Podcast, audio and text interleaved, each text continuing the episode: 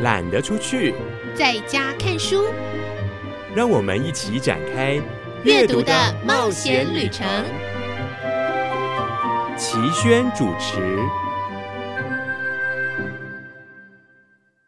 各位亲爱的朋友，我是齐轩。不知道您最近常做的活动是什么？这个天气非常适合散步。当然，如果是静态的，我觉得非常适合读书。现在读书的方式有很多种，听我们在空中跟您分享书，也是一个不错的选择。或者慢慢的，也有人选择听有声书。现在的书大部分，如果销售量到一个程度的话，出版社就比较愿意出版电子书。所以，还是请大家要多多支持阅读。我们也会在空中继续不断的跟您分享好书。今天我们想要让节目轻松一点、甜蜜一点、温暖一点。那我们就赶快踏上旅程吧！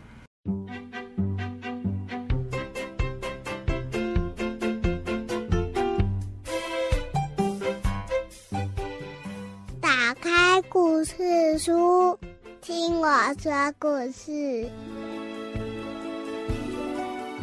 欢迎进入打开故事书，听我说故事的单元。我是小金姐姐，今天又到了我们好书推荐的单元喽。小青姐姐要介绍的这本书呢，其实已经是这个系列的第三集。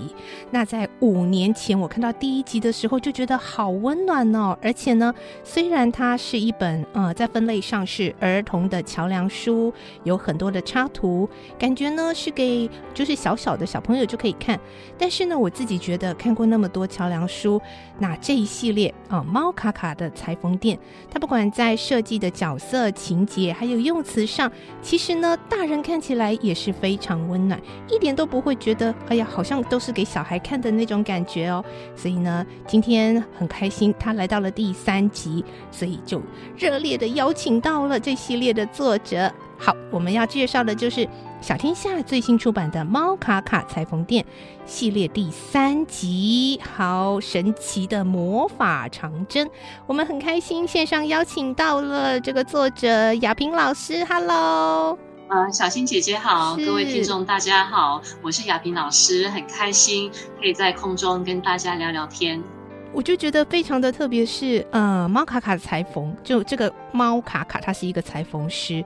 我就觉得老师，你是不是也很会裁缝啊？因为我觉得你在描写那个裁缝的细节的时候，非常的细腻耶。小新姐姐猜错了，其实我会裁缝，但是我并不是很擅长呃做裁缝。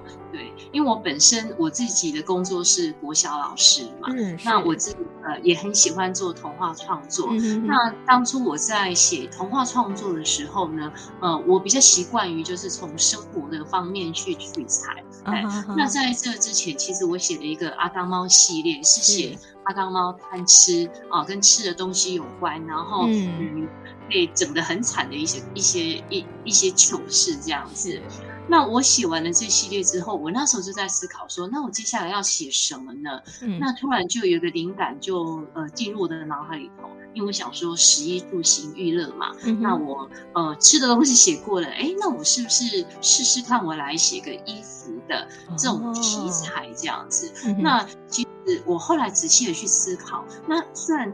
呃，衣服感觉好像没什么好写的，可是其实衣服也是一个很重要的东西，是真的耶。有时候衣服真的是呃，会带给我们很多的情感跟回忆。那我后来觉得，哎，这个主题好像还不错，值得耕耘，所以后来那时候就开始呃，着手进行我的猫卡卡裁缝店，就这么写，开始写了。哦，其实就像老师说，食衣住行明明就是我们人民生四大需要。可是好像真的很少去从衣服哈来琢磨的一些故事哎，而且呢，呃，我有给我自己的两个女儿看了，他们就会觉得哇，这个猫卡卡好好哦，他们会很羡慕他拥有一身的好本领哦。然后，所以你看，呃，在这一次的故事《神奇的魔法长征》，还有后面的这个，呃，为了那个鼹鼠明星做，他就觉得，哎，原来自己嗯有一个专长，然后能够带给身边的人幸福，是这么棒的一件事。然后我觉得很特别的就是老师这三本书哦，猫卡卡的系列一点都没有说教感。然后他，但是他们看完这两本以后，像刚刚我分享，他们就会觉得，所以自己呢，如果有一个专长可以用来让身边的人幸福快乐，是很美好的一件事。诶，这其实没有在这个故事里面。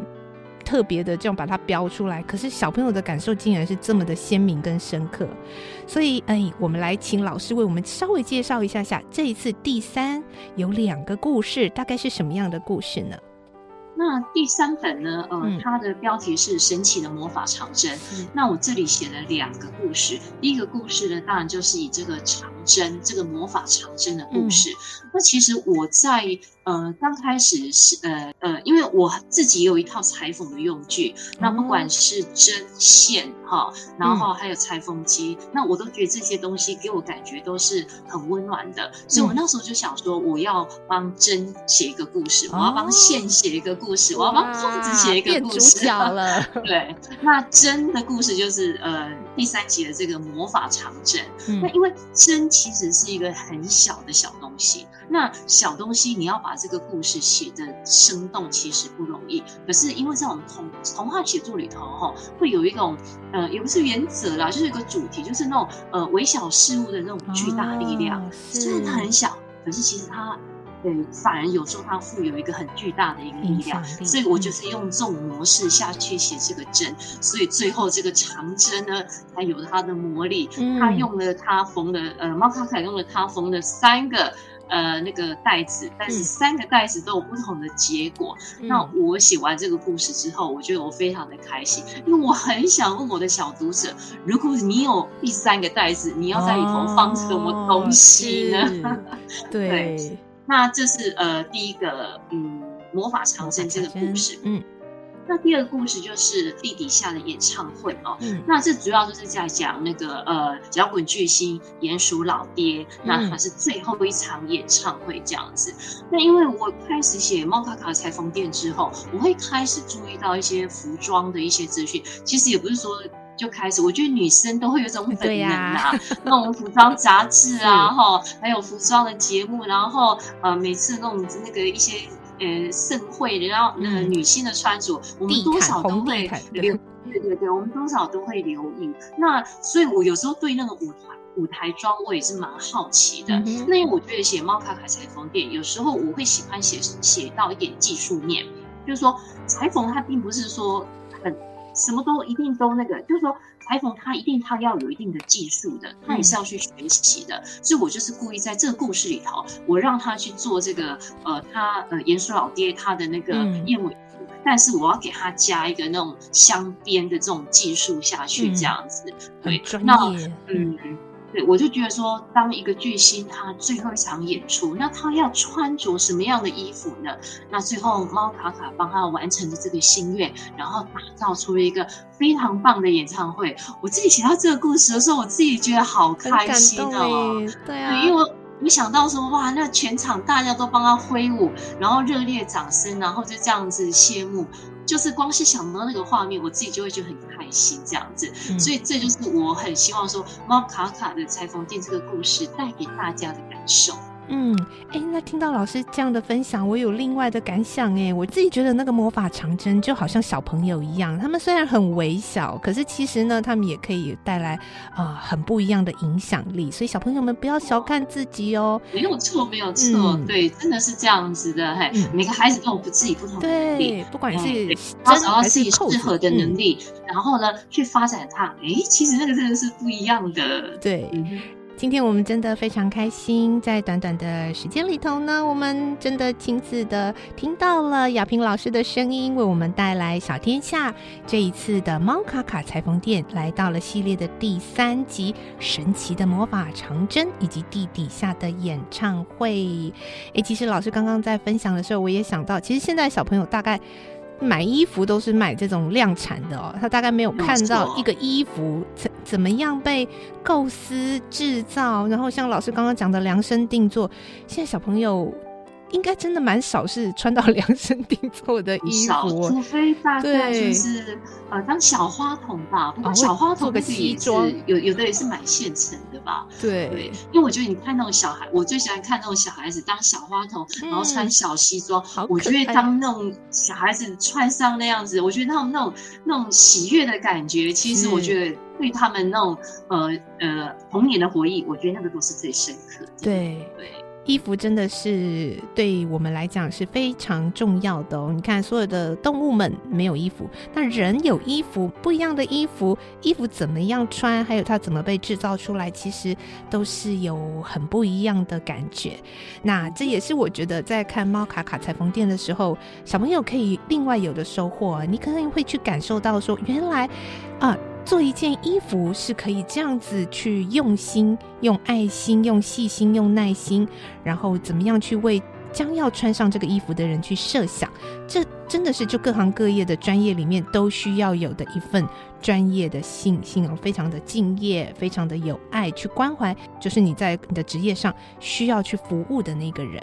我觉得这个故事呢，非常。嗯，浅显易懂又非常深刻的感动，推荐给收音机旁的大朋友、小朋友一个非常温暖的书哦。好，我们再次谢谢雅萍老师今天接受我们的电访，谢谢老师，小新姐姐，谢谢听众，谢谢，拜拜，期待您有更多温暖的书来温暖大小读者的心喽，谢谢，好，好，拜拜。